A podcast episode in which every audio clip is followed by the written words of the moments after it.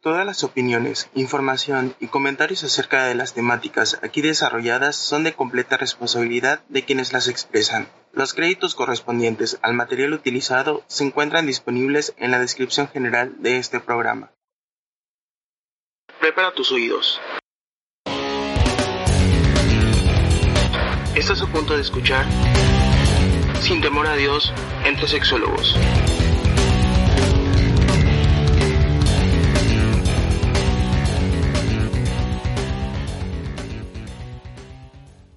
3, 2, 1, público conocedor, ya estamos al aire nuevamente, al aire. Me sentí muy viejito diciendo estamos al aire, pero bueno, como yo soy un chaborruco, un chaborruco moderno y bastante chuletón, hoy vamos a empezar con este maravilloso programa muy bonito con dos amigos sexólogos, Renan y Jorge, que más al rato los presento. El tema de hoy es infidelidad. Yo creo que todo mundo ha sido infiel o le han sido infiel o sabe de gente que ha sido infiel. Entonces vamos a hablar de esa bonita técnica milenaria donde te acuestas, filtreas o estás con otra persona que no es tu relación eh, oficial. Eso es mejor conocido como infidelidad. Así que hoy vamos a hablar de ese tema en el programa Sin Temores, el cual hablamos entre sexólogos y hablamos de diferentes temas, básicamente de los que se nos dé la gana o de lo que se me dé la gana a mí, pero también le invito un poco a mis queridos colegas y amigos sexólogos. Presento primero a Jorge porque bueno, es muy sentido el muchacho y no vaya a decir ahorita que por qué lo presenté de último. Buenas noches, amigo. Muy buenas noches, buenas noches, mi Tony Paredes. Es un honor verdaderamente el poder estar aquí en este podcast, en tu... Es un honor estar con Obrador. Bueno, ya, muchas gracias, eso fue todo, hasta luego. no, muchísimas gracias, muy contento de estar aquí contigo, con Renan, es, es un verdadero lujo. No es que esté sentido, sino al final, pues es que es todo un gusto el poder estar aquí y, y seguramente más personas se van a querer ir involucrando en esto para poder estar en este maravilloso podcast. Muchas gracias por la invitación. Y yo lo sé, yo lo sé. Lo sé, y obviamente cuando empiece yo a ganar dinero y me vuelva millonario con este podcast, que estoy seguro que así será, eh, va a haber gente que se va a querer sumar, pero esa gente les diremos no, gracias, ¿verdad? Muy bien, muy bien. Y presentemos a mi querido amigo Renan. ¿Cómo estás? Tu segundo programa aquí, te estoy haciendo famoso. ¿Qué tal? Ah? Bien, contento. Siempre es un gusto coincidir con ustedes eh, por cualquier medio, ¿no? Ya sea de, de, forma presencial o electrónica, como, como en este caso, y más aún porque pues como hemos dicho, ¿no? Que fue un poco como surge también la inquietud de este podcast. Creo que las conversaciones que podemos tener entre nosotros de pronto pueden ser obviamente padres o interesantes para nosotros, pero siempre hemos, hemos dicho, ¿no? Que, que si eso que nosotros conversamos tuviéramos la oportunidad de compartirlo con otras personas, también sería interesante o, o rico, pues, para otras personas. Entonces, para mí siempre es un gusto compartir con ustedes, que son mis amigos, que son mis hermanos, que son mis colegas y sobre todo poder compartir esto que hacemos juntos con toda la todas las personas que se sumen a este podcast. Y es muy injusto tanta sabiduría, tanta enseñanza, tanto estudio que se quede en mi pecho. Y como mi pecho no es bodega, hablemos de la infidelidad, que es algo muy bonito para la gente que es infiel, no tan bonito para la gente que les, pues a la gente que les son infieles, ¿no? Pero bueno, entremos en el tema. Primero que nada, yo mantendré una postura pro infidelidad. Cabe aclarar que no estoy de acuerdo con la infidelidad. Es solo una postura porque yo soy el hombre más fiel del mundo. Vamos. Yo creo que una de las cosas que son importantes eh, de mencionar ahora al principio de la, del, del, programa es la definición que tenemos de infidelidad, o sea, ¿qué es infidelidad? Porque de pronto podemos eh, creer o pensar en función de nuestras experiencias personales que a lo mejor infidelidad es que mi pareja, mi marido, mi novia, lo que fuera, se acueste con otra persona que no sea yo. Y aquí hay que desmitificar este aspecto porque eso no es infidelidad. Eso sería una relación sexual extra pareja. Entonces, quiero comenzar por definir eh, la infidelidad como la ruptura de los acuerdos implícitos y explícitos de una pareja. ¿Ok? ¿A qué me refiero con esto? Si yo estoy en una relación eh, cerrada o exclusiva y yo ya acordé con mi esposo, con mi novio, con mi esposa, con mi novia, que no voy a tener ojos para nadie más y que yo no voy a enamorar a nadie más, que yo no me voy a acostar con nadie más. Y yo tengo este acuerdo con mi pareja, porque en una relación cerrada o exclusiva, y yo coqueteo, enamoro o me acuesto con alguien más, esto es infidelidad. Pero ojo, ¿por qué? No porque se haya acostado con alguien más, sino porque no cumplió la parte del acuerdo que se comprometió a cumplir cuando se acordó. ¿Me estoy explicando? A diferencia Perfectamente. las parejas swingers o las personas que están en una relación abierta que... También hay infidelidad en esas parejas. ¿Perdón? También hay infidelidad en esas parejas. Sí, claro, pero quiero abordar el mismo punto. A lo mejor una pareja que tiene una relación abierta, una relación sexualmente abierta, lo cual nos abre la posibilidad, nos permite mantener práctica sexual con otras personas que no son tu pareja, ajá, no es un problema, ni incurre en infidelidad si si yo y mi pareja o mi pareja y yo acordamos, ¿sabes qué? Pues bueno, podemos tener sexo con alguien más, solamente te pido que, este, pues eso ocurre, que lo platiquemos, por ejemplo, ¿no? Y yo conozco a alguien, ¿no? Y quiero algo con ese alguien, y le hablo a mi pareja y le digo, oye, hay un alguien y me quiero echar una canita, y mi pareja me dice, está bueno, nomás que a las nueve te tengo en casa porque vamos a ir al cine, y yo, me doy mi, carita al aire y a las nueve en punto estoy en casa para ir al cine, aunque hubo una práctica sexual extra pareja, esto no constituye una infidelidad, porque no hubo una ruptura en los acuerdos implícitos y o explícitos. Y, yo quisiera tal vez también agregar un poco, Renan y Tony, en el sentido en que no solamente se va en la parte sexual, ¿eh? también está en la parte emocional. Porque puede existir. Ah, ya llegó el señor romántico. Lo siento, ¿eh? Para eso me invitaste y bien lo dijo Renan desde el primer programa. Somos tan distintos y dentro de esto hay una diversidad, hay una diversidad de circunstancias. Porque en esta, en esta parte emocional es muy curioso porque inclusive se da la situación en que pueden tener el acuerdo, en que esporádicamente o frecuentemente o inclusive tengan la práctica sexual abierta sin ningún problema, pero jamás le digas te amo a alguien. Jamás le des un beso en el cachete, en la boca a alguien. Jamás sigue siendo, siguen siendo acuerdos. Son acuerdos totalmente, pero en la parte sentimental llega también a tener esa importancia de la misma manera sexual. Ah, claro. en donde si se da la situación que se topan por la calle y a alguien le está agarrando la mano a su pareja, rompiste el acuerdo, rompiste esa parte. Aunque nunca hayan tenido sexo. Totalmente de acuerdo, exacto. Pero qué bonito que el acuerdo se rompa o que en ese, en ese caso esa pareja sea infiel solo porque le agarró la mano, ¿verdad? Digo, igual y ya cogieron duro contra el muro, duro, duro, duro todos los días, 25 veces, pero lo que le importa esta conversación. a esa pareja es que no le agarren la mano. Qué bonito, me gusta el amor, ¿verdad? Es, es totalmente, y, va como de la mano con la conversación que tuvieron en el primer podcast. Hashtag no fui invitado, gracias. Este, en Fuiste invitado, pero te pusiste tus moños de nada. No, no. Digo, no vamos a entrar en esa polémica acá. ¿verdad? Pero bueno, En, el primer, en el primer programa fue lo que comentaron, ¿no? O sea, y esto va de, la mano con el amor. O sea, la parte de la infidelidad es que debe de haber esta cercanía, ¿no? Debe de haber esta cercanía, esta interacción y no necesariamente siempre tiene que haber esta interacción emocional. Puede haber una infidelidad exclusivamente sexual, en donde sean parejas esporádicas y rompan esos acuerdos. Pero es, la infidelidad bonita, es la infidelidad chingona. ¿Es la infidelidad que te gusta? Es la chingona. Ah, ok, ok. Si hacemos una encuesta de 100 mexicanos, dijeron, seguramente el 90... Sale como la primera. Yo creo que sí que es la más popular, la infidelidad, cuando te acuestas con otra persona, sea hombre o mujer. Digo, ya de ahí pueden venir otros tipos de infidelidades, como decía Rendan, ¿no?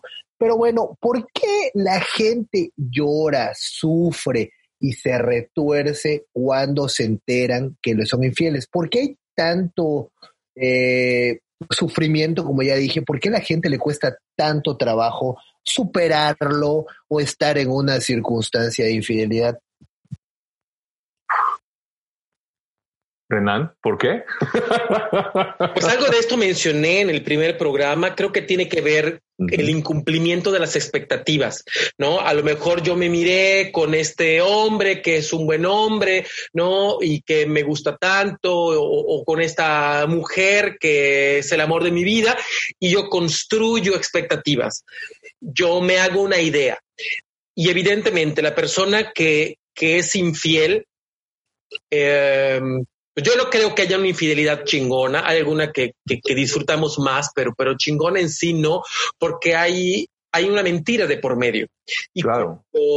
esta mentira es una mentira que se ha sido prolongada, es decir, no fue nada más que hoy se fue a lo mejor a tomar una copa a, a tal table dance y se sentó a una chamaca y se la manoseó, sino que a lo mejor es una relación que tiene con alguien más y que ya tiene seis meses, un año o diez años, hay una destrucción de toda la idea de la imagen que tenías de tu pareja, ¿no? Porque tú pensabas que la persona que, que duerme junto a ti todas las noches es una y ahora... Qué romántico. Un secreto de, no sé cuánto tiempo atrás, hay una decepción muy grande y por eso eh, hay mucho dolor de por medio y por, por eso hay mucho miedo de por medio. Hay, hay personas que, que, dicen, no sé con quién estoy viviendo todo este tiempo, ¿no? Cuando vengo a enterar que tiene... Pero qué complicado, ¿no? Qué complicado que muchas relaciones de pareja de poco tiempo o de mucho tiempo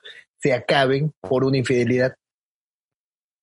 Bueno, es que al final es, es, lo que comenta Renan y creo que es lo que eh, frecuentemente como terapeutas luego nos, nos, topamos, ¿no?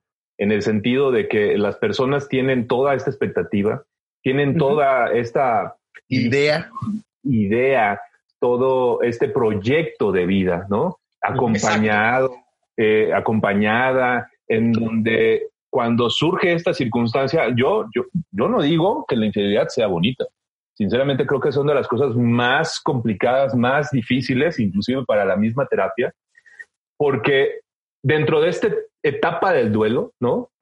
Llega a suceder que no hay modo de solución en un inicio, ¿no?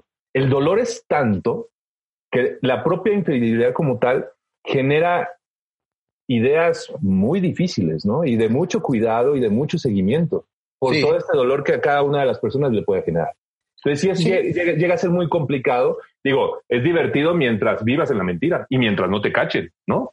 Llega a ser espléndido porque estás en una circunstancia en donde puedes tener un margen de maniobra, en donde inclusive puedas tener una tolerancia a ese riesgo que te agrade, esa adrenalina que te agrade, porque hay mucha gente que también que llega a ser eh, adicta o le encanta esa adrenalina y que inclusive tiene pareja para ser infiel, ¿no? Para disfrutar de esa adrenalina. Entonces, eso también es, llega a ser... ¿Ves qué bonita es la infidelidad? No, pero depende de la perspectiva, ¿no? Porque la otra persona se llega a enterar de toda esta circunstancia y de toda esta mentira, de que fue propiamente utilizada la persona, y eso es un dolor. Es un dolor eh, pleno. Es, debatible y lo entiendo perfectamente, pero el punto aquí más importante, eh, desde donde yo lo veo, es el tema de la monogamia. La monogamia es aburrida, es obsoleta, y creo que ya pasó mucho de moda. ¿En qué sentido? Yo creo que la monogamia está al revés. Yo considero eh, que cuando uno se siente a gusto con una pareja o una relación de pareja, generalmente mm, en un tiempo que puede ser una semana, 15 días, dos años, generalmente esa pareja eh, se vuelve monógamo o entra en un rol monógamo y muchas veces ni siquiera es un acuerdo, ni siquiera dicen, a ver, vamos a ser monógamos. Pero ¿qué pasa? Puede ser que a, a uno de esa relación le dure esa monogamia o ese gusto por esa persona un año. y ese año seguramente, por, por poner una fecha, no va a estar con otras personas. ¿Qué pasa al hacerla obligatoria o qué pasa después de ese año? Después de ese año, por, por decir algo, ¿no? Uno de los dos tal vez y empiece a coquetear con alguien más o empiece a salir con alguien más. Entonces, ¿hasta dónde necesitamos aguantar la monogamia? ¿O, hasta, dónde está el concepto de infidelidad de la persona o de la pareja? claro, yo creo que no, digo, en la mayoría de los casos la infidelidad es acostarte con otra persona. Creo que en la mayoría de los casos, ¿no? Estoy de acuerdo, sí, claro. Ok, yo acá, acá hay un par de cosas que, que me están haciendo un poco de ruido, ¿no? Porque, o sea, yo estoy, o sea, hay cosas que tú dices, Tony, que, que comparto, eh, aunque lo diría de otra forma. Es decir, eh, más que hablar de monogamia, porque monogamia es casarte con una persona, hablo más bien de exclusividad. ¿No? Porque yo, por ejemplo, llevo siete años en una relación en donde no estoy casado, donde no puedo hablar de monogamia, porque pues no estoy casado, ¿no? Pero sí podría hablar de exclusividad o exclusividad sexual, ¿no? Entonces, yo creo que lo que lo que no es Tú, en tus palabras, ¿no? Tú decías la monogamia es obsoleta, la monogamia eh, no es eh, natural, yo creo que no es la monogamia, sino la exclusividad sexual. No, pero yo cuando hablo de monogamia, hablo de el vínculo sexual, la exclusividad sexual. De, ah, a eso me refiero como monogamia. Porque, y yo hago este énfasis en la parte eh, de la exclusividad sexual, porque yo, yo, Renan Solís, como sexólogo, como psicólogo, como terapeuta y como Renan Solís, o sea, como un pelaná más en Yucatán, te puedo decir que eh, cuando tú eliges a una pareja, no le eliges únicamente en función de su físico, o que tenga muy buenas nalgas o muy buenas piernas. O, ah, no, no, no es así. No, pero cuando yo me refiero a una pareja eh, con la que te vas a casar, ¿no? Para alguien de una costón, sí puedo elegir esa alguien porque me gusta que tiene pelo en pecho, porque tiene unas nalgas de, de película. Pero se habla de una costón, se habla de coger. Deja de describirme, por favor sobre todo, ¿no? Este, y yo no estoy hablando de eso, yo no estoy hablando de una acogida, ¿no? Porque tú no eres fiel o infiel a, una, a alguien que te cogiste el sábado pasado. Para esas personas no, hay fidelidad e infidelidad. Hay infidelidad con alguien que eliges como pareja y alguien que eliges como pareja para que esté junto a ti por estos dos meses, dos años, diez años o cincuenta años de los que tú hablabas, no la eliges únicamente por una cuestión eh, de imagen física, ¿sí me explico? Porque al final esas chichis bueno, te diré. van a caerse en algún momento, o esas nalgas eh, divinas van a, van, a, tener estrías o, varices en algún momento. Entonces, no es una, una forma inteligente de elegir a una pareja única y exclusivamente por su físico. Entonces... No es una forma inteligente escoger una pareja. Eh, exclusivamente o, de una forma monógama para siempre, o sea, de entrada, ¿no?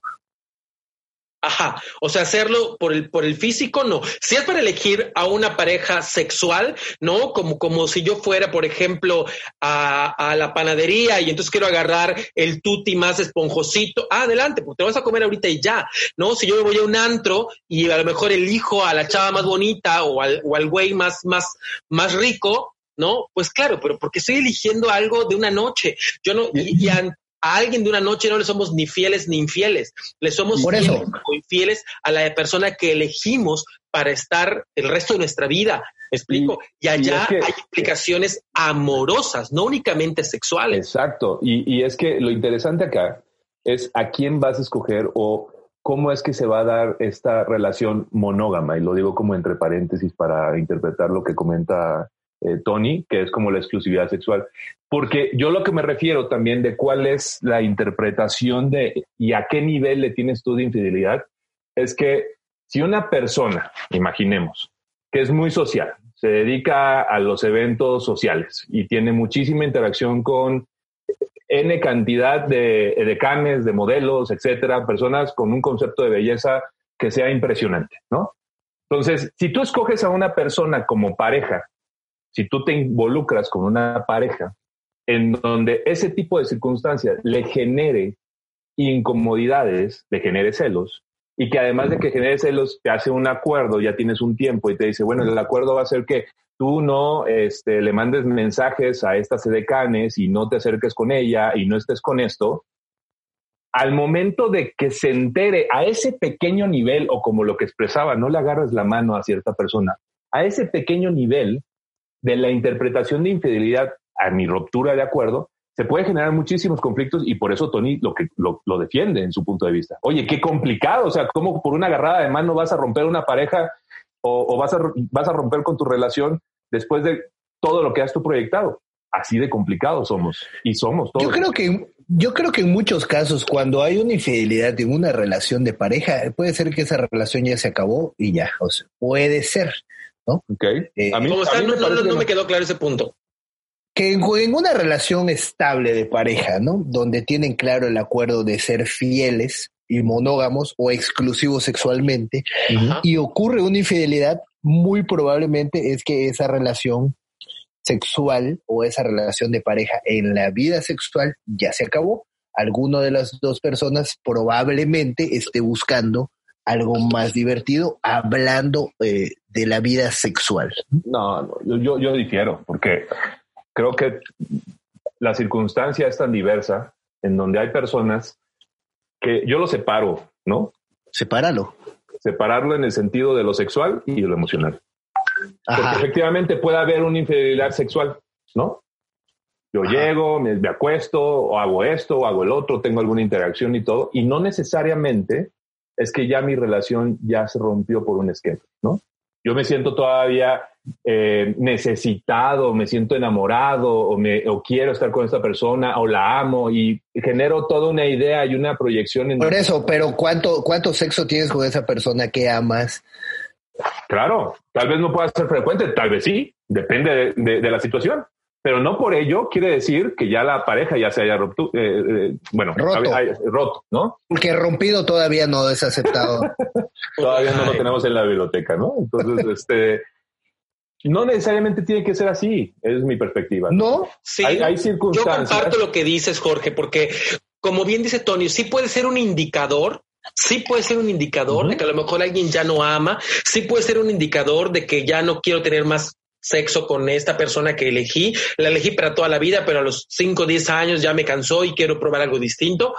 Eh, pero en el ejercicio de mi práctica profesional me ha tocado escuchar historias, casos de personas que aman a su pareja, de personas que siguen sintiendo atracción sexual hacia su pareja, pero a lo mejor quieren explorar algo que la pareja no está dispuesta a explorar con él o con él.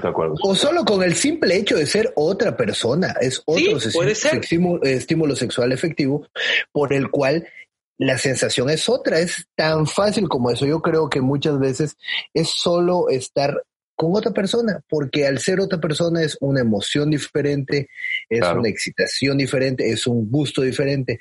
Y muchas veces tratamos de buscarle 25 pies al gato. ¿Por qué me fui infiel si lo di todo, lo doy todo, soy re buena, soy re bueno, le doy, no sé, todo lo que uno hace en las relaciones de pareja y muchas veces es, güey, estoy conviviendo con Chuchita en mi trabajo, hablo con ella todos los días, 25 veces, me hago el chistoso, se ríe de mis chistes, mi vieja ya no se ríe de mis chistes porque escucha el mismo chiste de hace 10 años, ya está harta, de hecho cuando voy a contar ese chiste en su mente a decir, ay, viene este pendejo otra vez con su mismo chiste, entonces en la oficina... Me perdí, ¿estamos, eso, eso fue una autoconfesión o, en qué estamos? No, estoy dando una anécdota. Ah, perdón, perdón. Un caso hipotético. sí, claro, porque yo, o sea, tú, Jorge y todos saben que soy soltero hasta la muerte, ¿verdad? Pero bueno, eso es un paréntesis. Entonces, regresando al tema, muchas veces. todo un podcast, ¿no? Así es, para promocionarme, ¿no? Pero entonces, ¿qué pasa?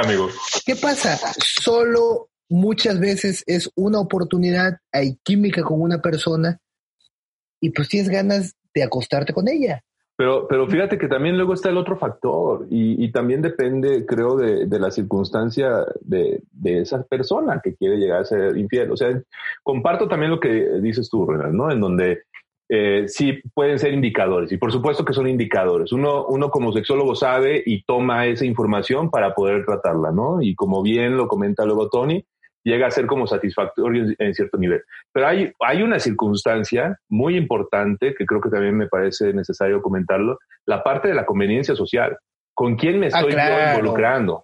¿Qué es lo que yo estoy teniendo de beneficio con estar con quién? ¿No? Claro. ¿Qué es lo que yo estoy recibiendo por estar con quién? Y entonces tengo que cuidar o tengo que hacer o mi imagen de. Porque cuántas historias nosotros como sexólogos no hemos eh, eh, atendido y escuchado en donde públicamente tenemos una relación eh, muy llamativa, hombre-mujer, muy espléndida. Sí, una, una relación bonita de pareja con los hijos. Espectacular, y a rato sucede que, que cumple con los cánones sociales. Exacto, y los estereotipos como tal sociales.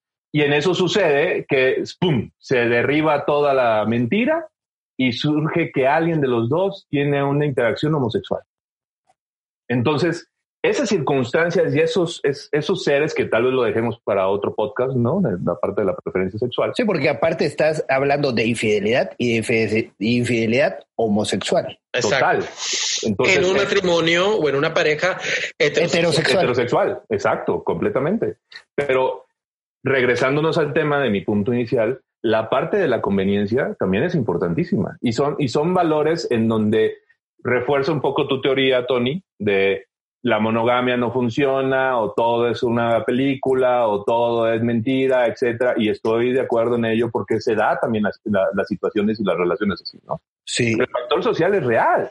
Pero fíjate, ahorita debes saber la cantidad de personas conocidos y no tan conocidos que hablan de que la infidelidad les ayuda para poder eh, seguir. Claro, sí. Hay, hay muchos que, que refieren aparte que les ayuda a tener otra pareja u otras parejas, hasta en su vida sexual con su pareja estable. Totalmente de acuerdo, totalmente. O sea, que dicen, a ver, de vez en cuando me acuesto con otra persona. Te estoy diciendo lo que algunas personas dicen. Claro, pero yo lo quiero decir como lo diríamos como sexólogos. Yo puedo entender que eso lo dice Chuchito Pérez, que es el de la tienda, ajá, pero aquí la palabra que está en juego es infidelidad. ¿Ok? Y entonces estamos diciendo que la infidelidad es buena, porque así lo dijo Chuchito Pérez, que es el de la tienda, ajá, porque le permite mantener eh, la relación de pareja porque se desahoga afuera. Y claro, es una justificación, es una justificación que esa persona hace como para atenuar Claro, el problema aquí es que va a haber mucha gente que va a estar de acuerdo con esta sentencia y yo quiero decirla de la forma correcta. Lo que de pronto puede hacerle bien a una pareja no es la infidelidad, porque la infidelidad implica mentira, implica engaño, implica que la otra persona no me importa. Es correcto. Lo que le hace bien a Chuchito Pérez, el de la tienda, que es el que dice esto, es la variedad la variedad. Yo sé que voy a seguir llegando a casa, va a estar la mujer que yo amo, la madre de mis hijos, ajá, con la que ah, de vez en cuando tengo sexo, pero... Sobre todo si es el 14 de febrero. En esta relación, ¿Por qué? Porque a lo mejor algunas cosas que en, mi relación de pareja no quedan satisfechas, las satisfago afuera. Pero aquí hay formas correctas de hacerlo y la infidelidad nunca va a ser una opción desde mi perspectiva profesional. ¿Por qué? Porque la infidelidad implica mentira, la infidelidad implica engaño, la infidelidad implica daño. ¿no? Del verbo dañar. Y esto nunca va a ser bueno. Lo que sí puede ser bueno es que a lo mejor este Chuchito Pérez eh, satisface necesidades afuera y puede regresar en casa en paz con esas necesidades resueltas. El problema es que lo está haciendo desde la mentira. El problema es que lo está haciendo desde el engaño. Lo ideal sería que lo pudiera satisfacer con consentimiento de su pareja. ¿no? claro, pero, sí, claro. ¿Sabes, ¿Sabes qué también, Renan? Y también creo que es una postura complicada. Ahí no sé si este, me, me, muevo un poco como al área que bien maneja Tony, pero es esta diversidad que tenemos en opiniones y que al final también es profesional. Y es que el hecho de esto que genera dolor, que genera mentira y que es como toda una estructura eh, no positiva, digamos, la realidad también sucede en la conciencia y en el darse cuenta de la persona que está haciendo la infidelidad. Porque si la persona lo está haciendo con una intencionalidad de, es que así es mi estilo de vida, así quiero vivir. Y nosotros como profesional, además de decirle toda la variedad y todo el abanico de circunstancias que pueda llegar a suceder, si esa persona llega a hacer conciencia, aunque vaya contigo, que vaya con Tony, aunque vaya con Sinome, a quien vaya con quien vaya, lo va a seguir haciendo. Y eso es algo muy complicado. No estoy hablando de una generalidad. No estoy hablando que todo el mundo sea así, ¿no? Pero, ah, pero yo creo que sí todo el mundo es así. No, eh, tampoco. en lo general. No, no, definitivamente. yo digo que la gente es infiel por naturaleza. Y si quieren nos echamos unos chingadazos ahorita mismo vía Ajá. Este, Ese no siento que sea el punto de discusión. Lo que dice Jorge es que eh, una persona, bueno, así como lo interpreté yo, ¿no? Una persona eh, que asume que esa es su naturaleza, ¿no? Que coincido contigo, Tony. Creo que es la naturaleza de todos, porque la exclusividad sexual no es la naturaleza, no es propia de la naturaleza humana. Pero, ajá, eh, yo no me voy hacia la naturaleza, que si sí, que si no somos, que, que si somos exclusivos o no. Yo me voy al proceder. El proceder está el daño. Totalmente en, la, la forma en cómo la ejerces está la lesión la ruptura y esto, este dolor del que tú hablabas desde el principio, que yo le genero a mi pareja. ¿Por qué? Porque esa es mi forma de ser. Así es la de todos. El problema está que lo hiciste mal, lo manejaste mal. Para ir avanzando, por lo que hemos hablado aquí, la infidelidad no es una opción cuando tienes una pareja, porque obviamente no tienes ese acuerdo. por un lado, no existiría si no tienes pareja. Claro. Por otro lado, eh, el tema de la variedad, algunas parejas o, un gran número de parejas que ya llevan un eh, determinado número de años, en uno o hasta en los dos casos, hombre-mujer o mujer-mujer o como sea, tienen parejas eh, extramaritales frecuentemente, esporádicamente o, o, fijos, ¿no? Y como que el argumento de que bueno, eso me ayuda, es un eh, es para salir de la rutina, darle una justificación o una connotación positiva también es algo común. Como decía Renan, aquí no es el, el punto, no, eh, obviamente está chingón hacerlo con otra persona, pues sí, pero para eso es variedad. Y entonces, si quieres ser variado, pues lo más probable es o tienes una relación abierta o pues no tienes una pareja estable. Exacto. Y ya. Pero lo complicado de eso es que muy poca gente se prepara o busca el prepararse para alcanzar eso.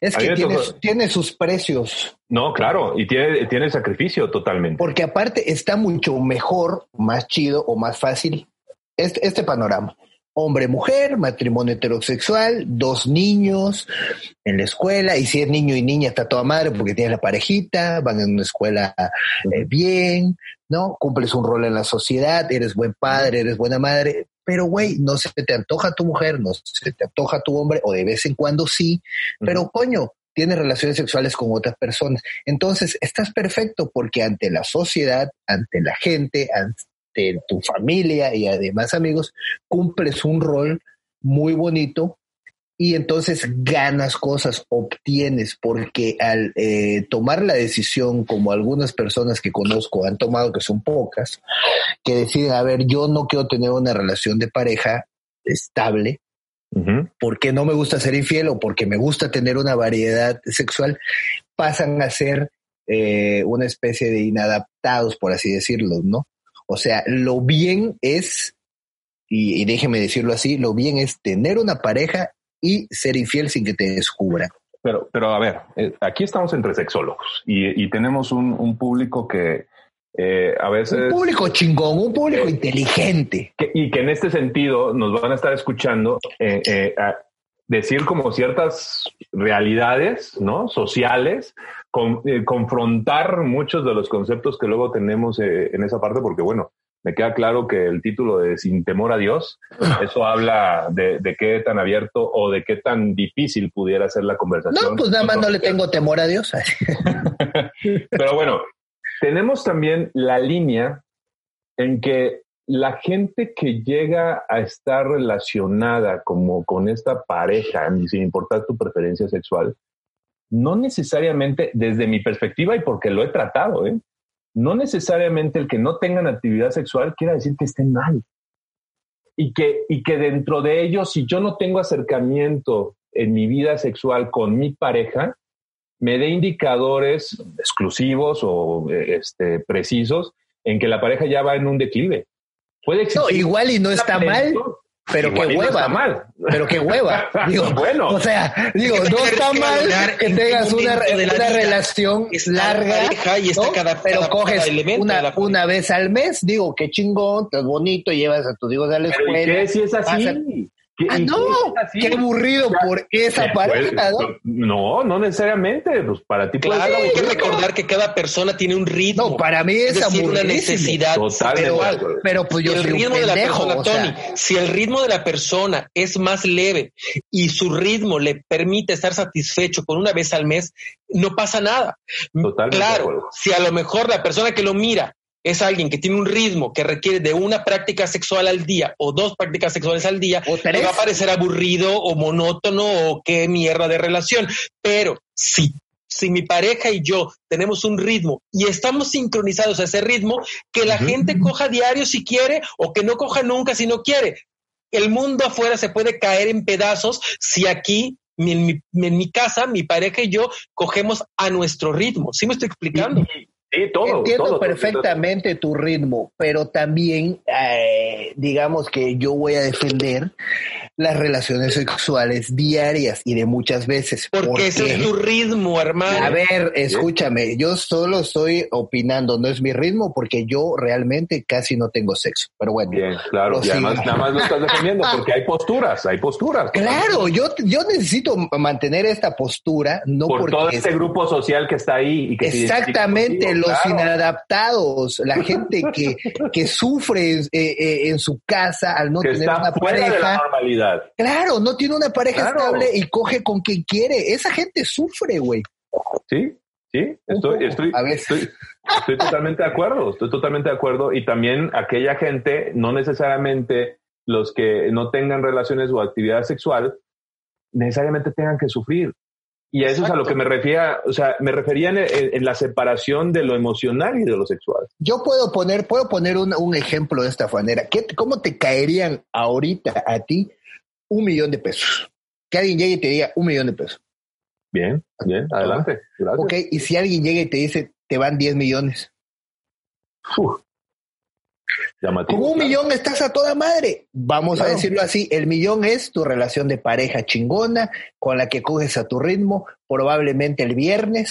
Tal vez necesites una de Viagra para cogerte a tu vieja de 15 años, tal vez no, pero vives bien tienes ganas más cosas en general, en conjunto, la familia, la chingada. Por otro lado, estaría una persona que decide no tener una relación estable y vivir de la variedad. Vas a, vas a decir que soy lo emocional y esa va a ser mi postura del grupo social a, las que, a los que se van a identificar. No necesariamente, la, pero lo chingón no es... se cosifica. La emoción y la sexualidad no se cosifica. Estoy de acuerdo. una circunstancia de un millón hay que eso no se cosifica. La, idea es aterrizarlo para que lo tu ejemplo, tu ejemplo no va, no va bajo la circunstancia emocional, no va bajo la circunstancia eh, sexual, no va a la circunstancia de lo que a mí me está generando en mi vida de estar con una persona. No va. Eh, tú nada más me estás diciendo en una cosa. Un millón, diez millones. Claro que quiero diez millones. Pero disculpa. Por supuesto. Es que no se cosifica. Si ya lo vamos a, una, a ejemplificarlo para la parte de la infidelidad, disculpa, sorry. Yo lo sé y yo sé que entiendo que cada pareja tiene un ritmo, que cada persona tiene un ritmo y tal vez haya personas que no necesiten eh, tener eh, muchas relaciones sexuales en un día, en dos, en tres, y que en general aprecian mucho más cosas en una pareja, aprecien que, los, que las traten bien, o que los traten bien, o que le abran la puerta, o que tenga detalles, o que cuide a sus hijos, muchas cosas en una relación de pareja. Pero hablando del tema de la infidelidad, y lo cual de alguna forma como que acoté que la infidelidad sería eh, tener relaciones sexuales con otras personas, bueno, desde ese punto de vista... Por otro lado, disculpa, perdón, ya. Y desde ese punto de vista, tratando de buscar y platicar nuestras opiniones y como son diferentes, pues esa es la idea, para que la gente que nos esté escuchando diga, mire este pendejo, o no, se emocione o digan, pues yo voy más con Renan o yo voy más con Jorge, ¿no? Claro. Pero bueno, avancemos desde este punto de vista. ¿Qué podrían ser eh, las consecuencias? Digo, es algo muy común o es algo tal vez muy fácil, pero a, consecuencias de que si en tu relación no tienes esos acuerdos, te descubren una infidelidad, creo que está un poco claro. ¿no? Clarísimo. ¿Cuáles podrían ser unas consecuencias aparte de que te manden a chingar a tu madre? ¿no? Sí, porque creo que esa eh, conlleva y es como la primera opción, ¿no? O sea, la primera opción es... La ruptura, pues, ¿no? La ruptura o la separación. Creo que la, la primera, bueno, una, una, porque me ha tocado también, una de las cosas más difíciles es que la persona se comprometa a no hacerlo y que dentro de no hacerlo o de detenerlo, propiamente esa persona, al ya no tener esa diversidad, sea completamente infeliz. Y entonces el querer la parte social de lo que decíamos también en una de la charla, en parte de la charla, esta parte social de que quiero seguir con el estereotipo, de que quiero seguir o continuar con este beneficio o generar esta imagen y todo. Creo que eso es lo que a veces luego yo me topo más como en, consulta, que llega a ser complicado el, el querer hacer algo para buscar una felicidad. Porque luego se van con que la felicidad es seguir haciendo la misma práctica, cuando ya Renan ya lo mencionó, existe dolor, existe duelo, existe una circunstancia, pero también hay una conciencia. Y entonces en esa conciencia de la persona que está haciendo alguna infidelidad, es muy complicada el querer dejar de hacerlo. Y, eso llega también a, a, un momento de, de, mucho dolor. Yo me ha tocado, me ha tocado, ¿no? Muy de cerca el verlo, en donde pacientes quieren continuar con un estilo de vida bajo la mentira, ¿no? porque le gusta la diversidad, pero también quieren continuar con el estereotipo social de mantener la relación o la persona por los beneficios y no saben qué hacer. Y aquí tomo de nueva cuenta la importancia también de decir, siempre es importante el acudir con un, con un terapeuta, el ir a terapia para poder orientarte en estas circunstancias y en estos es pasos. básica. Eh, totalmente. Y más en estos temas. Y, puede ser individual o en pareja, ¿no? Pero el, el darte cuenta de esta circunstancia, el tener que asumir los nuevos acuerdos que normalmente o comúnmente, no me dejarán mentir, esos nuevos acuerdos llegan a ser más difíciles porque ponen más controles que los primeros acuerdos iniciales que rompiste. Claro, porque no es natural la exclusividad sexual. La exclusividad sexual es un regalo, como dijera por ahí alguien que escuché alguna vez. Yo estoy muy enamorado de ti, entonces yo decido no estar sexualmente con otras personas, ni emocionalmente, ¿no? De, hecho, hay personas que les molesta más, o sea, hay personas que pueden perdonar una infidelidad si es a costón, pero no perdonan que sea una relación, ¿no? O que ya tenga sentimientos. Está involucrado emocionalmente. Exactamente. Entonces ahí es donde viene el punto, es donde viene el, meollo del asunto. ¿Qué tan estás dispuesto tú a poder, eh, en todo caso de que te descubrieron una infidelidad, en dejar de hacerlo? ¿Te interesa dejar de hacerlo? Pero ahí viene otra cosa. ¿Realmente la gente no es infiel porque quiere o porque tiene miedo a, que, a ser descubierto. Y eh, creo que la gran mayoría de los tienen miedo a ser descubierto y a perder lo que tienen. Porque por un lado, tienes una relación, tienes una pareja, estás a gusto con esa pareja, independientemente del ritmo o de las cosas que puedas ganar, porque yo digo, una relación, las relaciones de parejas tienen sus cosas, ¿no? Tienen sus cosas buenas, como todo. Entonces, ¿qué te hace muchas veces decidir no estar con otra personas sexualmente hablando, muchas veces es que te descubran o perder lo que tienes. Entonces, si lo que te hace eh, frenar o, no ser infiel es que te pueden descubrir o que puedes perder eh, lo que tienes y no necesariamente si vas a lastimar a otra persona o eh, que no esté bien ser infiel, entonces creo que eso habla mucho sobre el tema de la infidelidad y que básicamente es importante, yo creo, que las parejas eh, se permitan avanzar más en ese tema, ¿no? Mira, yo, yo para no, no irme al otro extremo, en donde... Vete al otro extremo. Si, si, te va, si te hacen una infidelidad es como, ya, o sea, no hay más, ya. Bye, adiós. ¿Sí? Para no irme, para no irme a ese lado de momento, porque creo que todavía podemos darle, preferiría que Renan, en una manera equilibrada eh, y más, más centrada, diera esa opinión. Él, él, él, él tiene esa prudencia, ¿no? Entonces, por favor, adelante.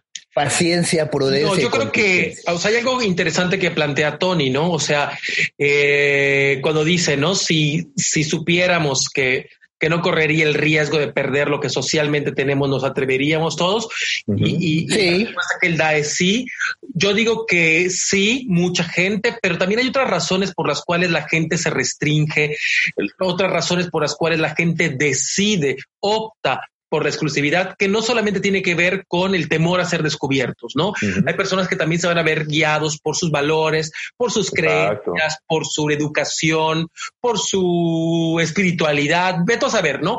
Siento que son muchos los factores, no podemos decir son A y B, entonces blanco y negro, toda la gente blanco o negro.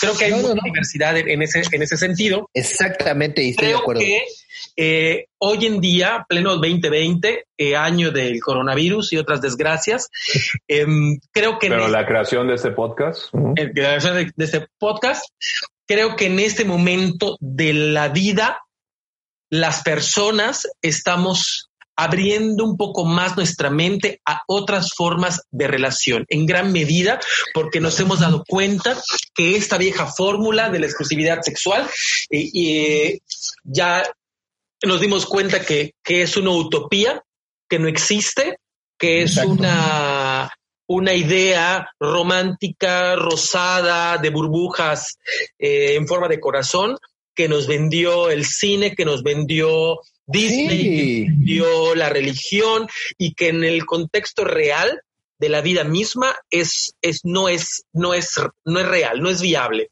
Y es, no es aguantable, no es sostenible y no es natural.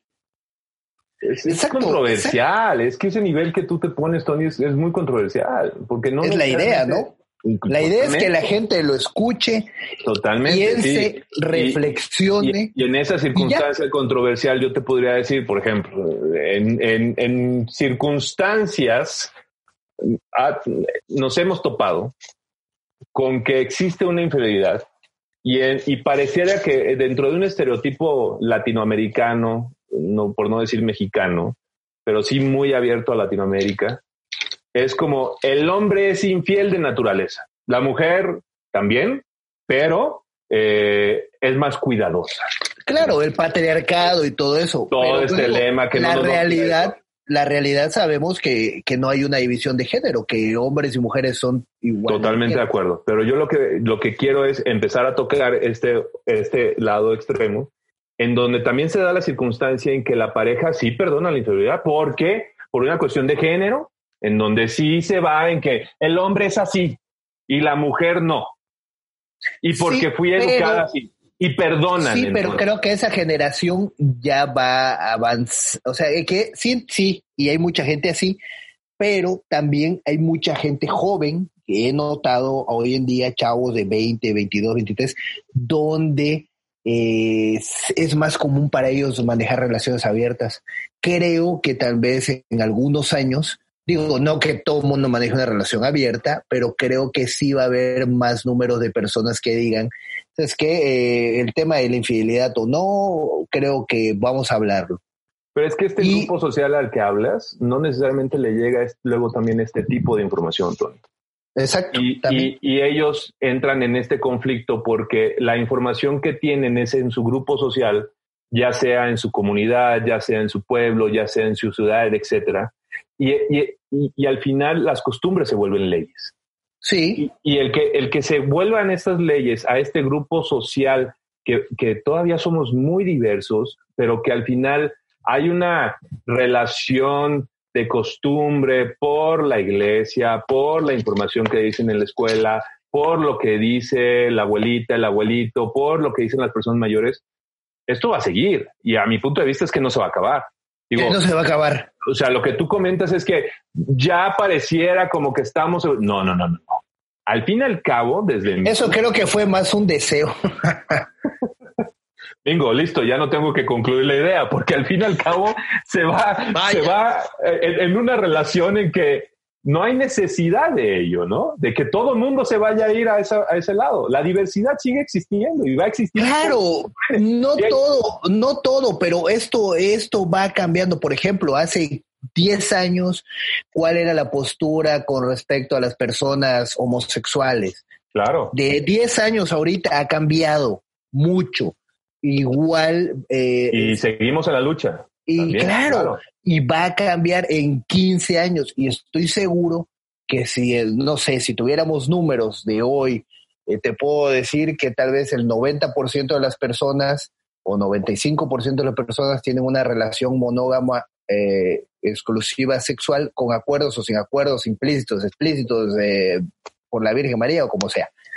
Pero creo que en unos años, tal vez eso ya sea el 80, el 70, y sí va a ganar terreno, o las personas que quieran o hablen eh, directo y abiertamente con su pareja y pidan una relación abierta o, acuerden una relación abierta, o la gente que se va a mantener soltera eh, con variedad eh, sexual. Bienvenido, bienvenido por ello. Amén. Ahí se acabó el programa, es todo lo que tenía que decir, justificando la putería nuevamente. Amén, amén por ello. Y que no hay problema con la putería. El problema está en que lo hagas cuando haces una relación en donde juraste ser fiel hasta la muerte y etcétera, ¿no? Exactamente, por eso nunca más en la vida lo voy a volver a hacer. Gracias. Exactamente. bueno, póngale seriedad a esto, muchachos. si prometes algo y que no lo cumples, pues por supuesto que tiene una consecuencia, ¿no? Pero imagínate cumplir algo, imagínate esto, imagínate que hoy tú vas a ir al registro civil y vas a prometer que solo vas a cenar Choco Crispis para siempre. Ok. ¿Ya? El problema está en quién en su sano juicio promete semejante cosa. Exacto. ¿Quién en su sano juicio va y se casa y dice que solo va a estar con esa persona para siempre? ¿Quién? No, voy a decir, yo creo que lo hacen las personas eh, creyendo que eso es posible. Sí, sí, sí. cuando te enamoras, uno cree la fantasía del amor y bonitos para siempre. Ustedes me conocen y creo que yo soy de, esta idea en, en, eh, en este otro, otro nivel o en esta otra línea, ¿no? En donde Renan tiene siete años ya en su relación, yo tengo doce años ya con mi relación. En yo volví a nacer hace seis meses. en donde eh, yo me casé por la iglesia como tal hace tres años y, y, yo sigo fiel y sigo, y sigo fiel a esta idea y sigo feliz con esta idea y sigo... Pinche bodota, eh, chingona, ¿eh? Ah, gracias, además. De acuerdo, ¿eh? Pinche fiestón bien. Coincido, coincido. Para, para algo, ya ves, para algo sirven esas fiestas o esos pretextos, ¿no? Oye, es que las bodas, güey, la fiesta de la boda es una verga, güey. Bueno, este, usted me permitirá comentar de su pasado, pero también la suya fue muy divertida, cabrón. ¿eh? Exactamente. La, boda, la boda en sí. Y yo no me he casado, por eso no les he invitado, pero ahí sí me caso, pues ahí les digo. De hecho, güey, yo me volvería a casar solo por la fiesta. Claro. O sea, hacer toda la fiesta así chingona y al otro día voy y me divorcio a la verga. A, ALB. Al final, al final utilizas el pretexto y eliminas ya la, la, situación, ¿no? Así es, y al otro día le digo, oye mamita, creo que me equivoqué, discúlpame por favor, pero estuvo muy chingona la boda, gracias. Y ahí, y ahí están las consecuencias de lo que estábamos diciendo. Existen consecuencias en esos actos, Tony, al final. Sí, existen consecuencias, la gente sufre, la gente llora. Eh, Pero a él no le importa eso, ok, no, claro. o sea, sí me importa un poco, a veces. Pero yo creo que se le da demasiada importancia al tema de que eh, una persona está eh, sexualmente con otra. Creo que está sobrevalorada. Ahí sí coincido contigo. Sexual ahí sí coincido contigo, pero tiene que ver con la, el, vaya, la importancia que tiene para la persona la práctica sexual. Y hay para quienes, eh, específicamente, por ejemplo, las mujeres, se les creció con este temor materno y paterno y con este machismo paterno de no se lo vas a entregar a nadie. Ah, bueno, Así es. a menos que sea el amor de tu vida, que sea. Entonces, las mujeres, sobre todo, crecen con una altísima expectativa sobre lo que es el acto sexual y con un altísimo valor a lo que es el acto sexual. Entonces tampoco podemos culparlas por darle tanta importancia a que hayas tenido sexo con otra mujer que no sea yo, porque para mí el acto sexual tiene un peso tremendísimo, ¿no? Y para De mí hecho, la idea. fue con alguien que fue mi, el amor de mi vida, etcétera. Entonces, que lo hayas hecho con otra, entonces, ¿qué significa? La otra es el amor de tu vida, la otra tiene ese peso importante como lo tienes tú en la mía, ¿sí me explico? Entonces, tiene que ver con las expectativas que tenemos en torno al acto sexual. Y ha sido, Claro. hemos colgado mariposas, corazones y algodón de azúcar. Entonces, por y, eso. y también su sistema de su sistema de creencias, Claro. como tú dijiste hace rato, ¿no? Lo que le dijo su papá, lo que le dijo su mamá. Pero bueno, el objetivo de este programa y de este tema hoy es liberar las mujeres que están sufriendo en sus casas. Por favor, ahí búsquenme y mándenme un mensaje. No, no es cierto. No necesitan tu liberación. No, o sea, créeme que cuando llegas al punto de mandar a la chingada el tema de la infidelidad, el tema de los celos, el tema de la exclusividad, y me recuerda mucho en la película de Matrix cuando, cuando Morfeo habla con Neo y le dice, a ver, güey, vas a entrarle a la Matrix. Digo, lo estoy parafraseando, ¿no? claro, de nuevo. Vas a claro. entrar a la Matrix, así está el pedo. Toma la pastilla roja o la pastilla azul. Y de ahí es otro mundo. Creo escena que, esa, ¿eh? Por cierto. creo que es otro mundo desde cuando tú como persona aceptas que eres un ser sexual, que eres un ser libre y que no, eh, digamos que no es lo correcto o no es la mejor decisión prometer una exclusividad sexual o tener en claro que tal vez va a ser por un tiempo y es un tiempo corto en la mayoría de los casos. Y te evitas eh, muchos problemas porque al final del día eh, mucha gente, no toda, pero un, gran número de gentes que es monógama o es exclusiva sexual no están del todo a gusto en muchos casos, ¿eh? ¿Por qué? Porque sí les gustaría tener una variedad, eh, sobre Sí, todo sí, se, sí se requiere un nivel de conciencia. Y Sí. es lo que dijo Renan. O sea, por Y supuesto, de inteligencia emocional. total, Exactamente. totalmente. Creo que, si no creo la que- tienes, no te metas. creo que eso es, eso es lo fundamental. La conciencia y la inteligencia emocional es, es la fusión necesaria para entender que a lo que te quieres involucrar a una relación en donde la, eh, los acuerdos están muy definidos y muy claros, eh, debes de tener este nivel de conciencia e inteligencia emocional para poder tener éxito en esta relación. Es que es complicado, güey. O sea, Claro, que yo- claro. yo, yo digo, ya vamos a pasar a la parte vivencial, a la parte de las anécdotas. Yo he intentado tener relaciones abiertas y obviamente con, eh, con personas que me gustan, ¿no? Y, Claro. y me ha pasado que no se ha dado. He encontrado otras personas que sí manejan relaciones abiertas, pero son personas que no me atraen, ¿no? O que pues, nada más no quiero yo una relación abierta. Entonces, sí es difícil, este, por lo mismo, ¿no? Porque al final unas te dicen, no, sí, este, no sé. O sea, es, es, es complicado. Entonces, este, ve, ve, ve, ve al baño. Yo ahorita hablo con Renan. Perfecto, ya vengo. Gracias, maldita cerveza. ¿Cómo ves, Renan? ¿Qué de todo? ¿Qué de tanto? Sí, yo creo que entiendo el punto, ¿no? De, de, bueno, sí, mi ritmo, yo gano esto, yo gano lo otro, pero ¿no crees que es mejor eh, de alguna forma buscar eso, buscar ese acuerdo, buscar ese acercamiento? Si tú, como persona, hombre o mujer, estás en una relación y realmente tienes la inquietud, tienes las ganas, tienes la necesidad, buscar los canales con tu pareja.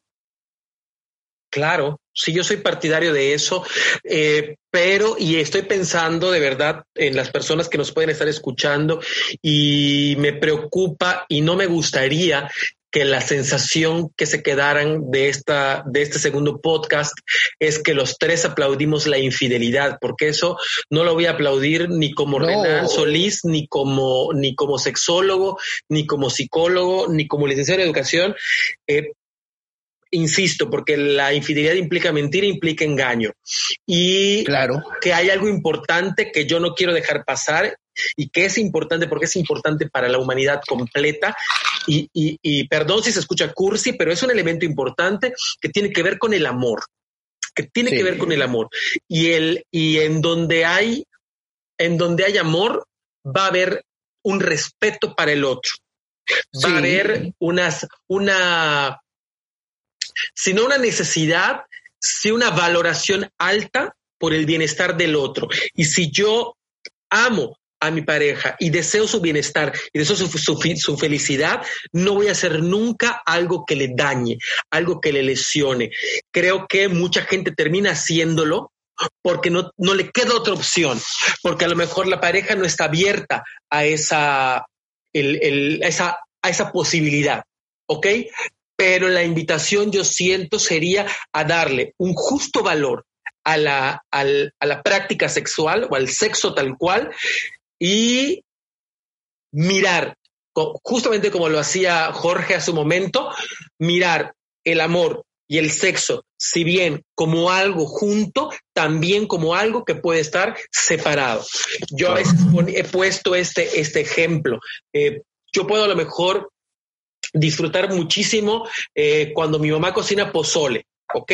Y es el pozole más rico que he probado y el que más feliz me hace. Pero si en un momento dado voy a casa de Jorge y su mamá me ofrece un plato de pozole, lengua no, porque ya sabemos que no me gusta, pero si me ofrece un plato de pozole, saber que yo puedo disfrutarlo, ajá, y ser feliz. Y esto no va a hacer que yo deje de amar a mi mamá como la amo. ¿Por claro. Porque lo que estoy haciendo es satisfacer una necesidad fisiológica. La necesidad emocional también considero que va a quedar a, el amor eh, puede quedar aparte. Y yo voy a seguir amando a mi mamá y voy a seguir disfrutando el pozole como lo prepara y el frijol con puerco y las chuletas y lo que sea. Ajá. Pero es mi mamá y nunca voy a dejar de amarla como la amo.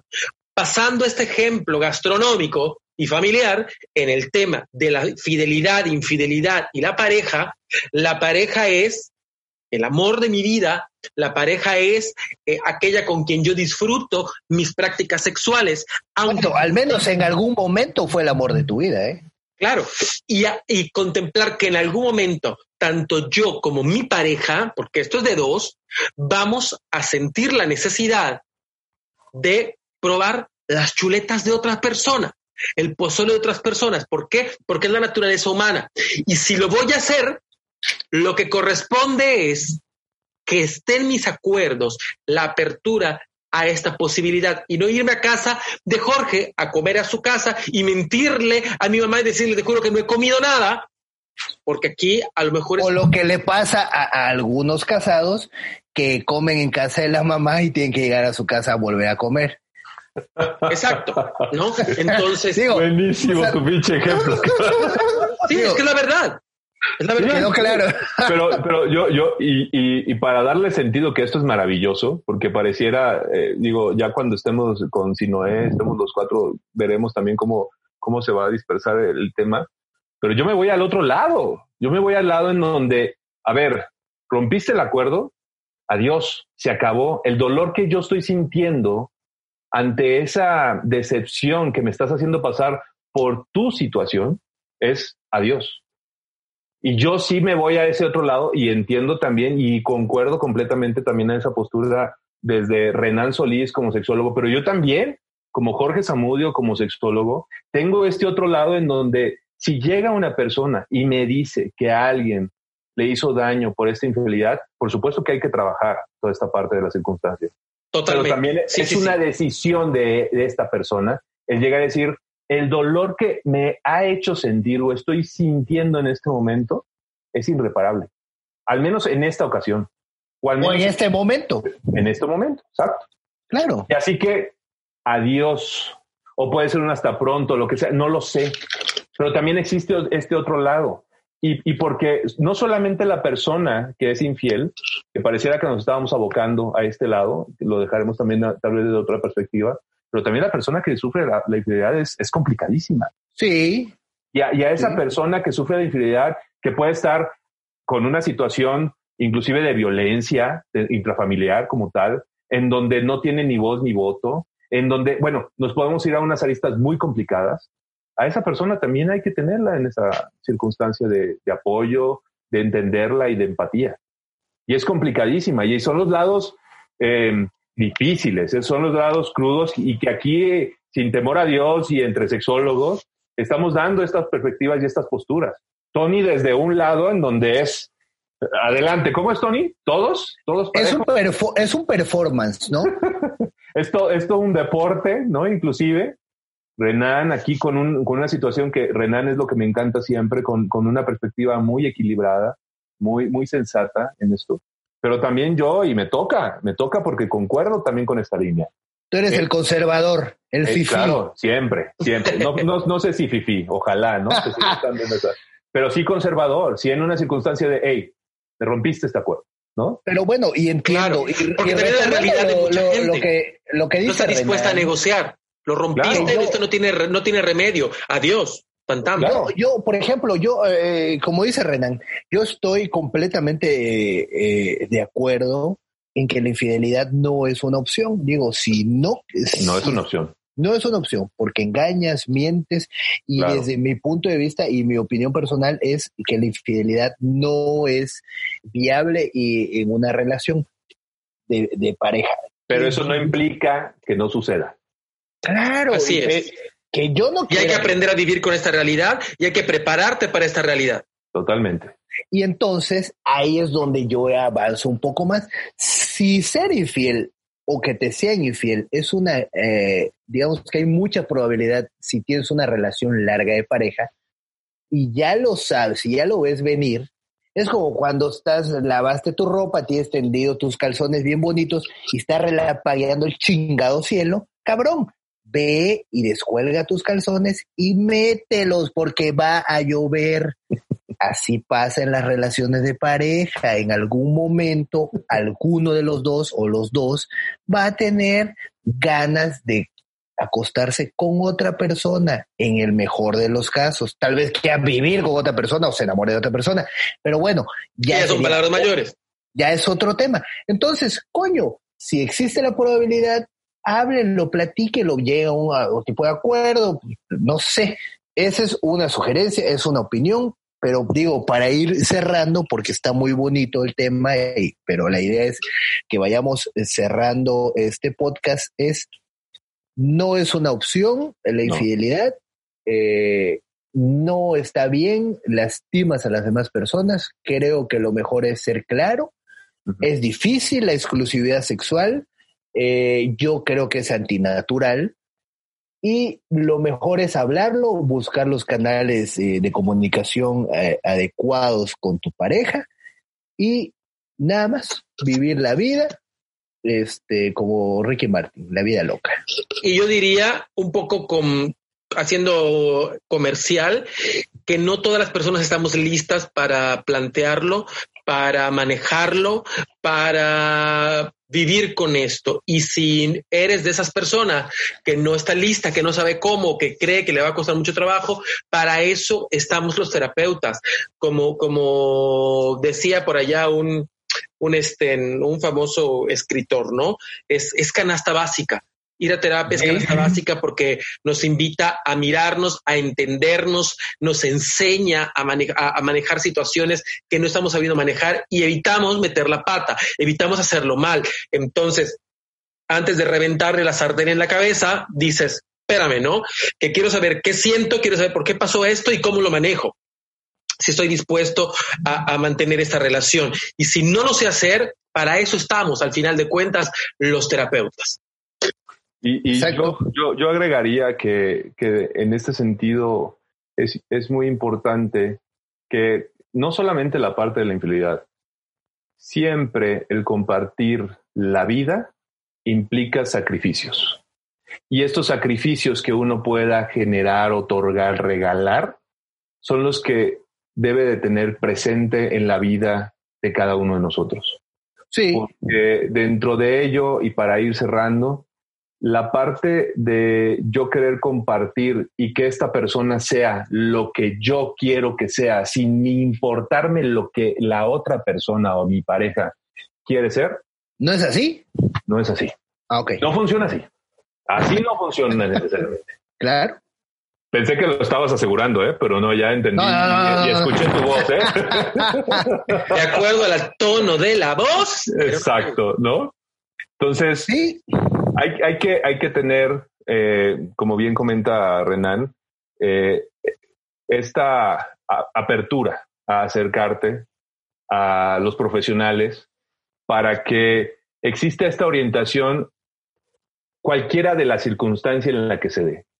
Tanto si tú estás en una circunstancia de que sabes que estás siendo infiel, tanto en esta circunstancia en la que te fueron infiel.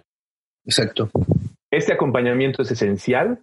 No necesariamente siempre o ocasionalmente hay que hacerlo solo o con el amigo del amigo que por supuesto que pueden funcionar y pueden ser unas válvulas de escape maravillosas y espléndidas. Pero los profesionales estamos capacitados y nos adentramos a esto para darte todo este abanico de posibilidades y de circunstancias y sobre todo lo que comentábamos, generar una conciencia de la situación y que ante esta diversidad de este podcast y con estos perfiles que tenemos, podamos cada uno de nosotros apoyarlos, ¿no? Y esa es la intención. Pues qué bonitas palabras. Creo que con esto eh, cerramos el programa. Yo sí les digo a la gente que nos escucha, millones y millones de personas que están allá diciendo. Seguramente ya desde Colombia, ¿eh? Porque ya ¿Quién es? están ahí. Ah, por favor, por Es favor. correcto. Eh, ¿Quién es este hombre de la voz sexy? O sea, yo. Pero bueno, muchachas y muchachos, jóvenes y jóvenes, por favor, no engañen, no sean infieles, ¿verdad? Si está bien Ricarda la muchacha, si está bien Ricardo el muchacho, coño, vean la forma, pero no engañen. Engañen. Negocien ese asunto. Claro. Exacto, busquen la forma. Y ahí de, de Claro. entrada, pero es difícil, güey. Yo me acuerdo de una relación que tuve eh, no hace, sí, eh, tiene un rato, digo, ya, ya soltero. Eh, lo planteé y me mandaron a la chingada, ¿verdad? Pero bueno, siempre habrá lucha mientras necesitemos luchar por desmitificar y por acabar con esa fea práctica de la exclusividad sexual. Así es, y ahí sí me voy a, despedir el día de hoy. La exclusividad sexual no está bien. ¿Algo más que quieras decir, Benan?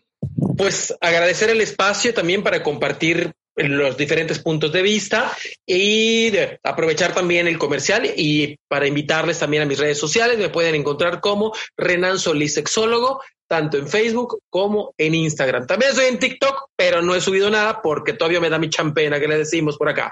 Entonces, próximamente veremos algunas cuestiones por allá por, por TikTok. Y de momento, Facebook e Instagram. Renan Solís Sexólogo. Jorge.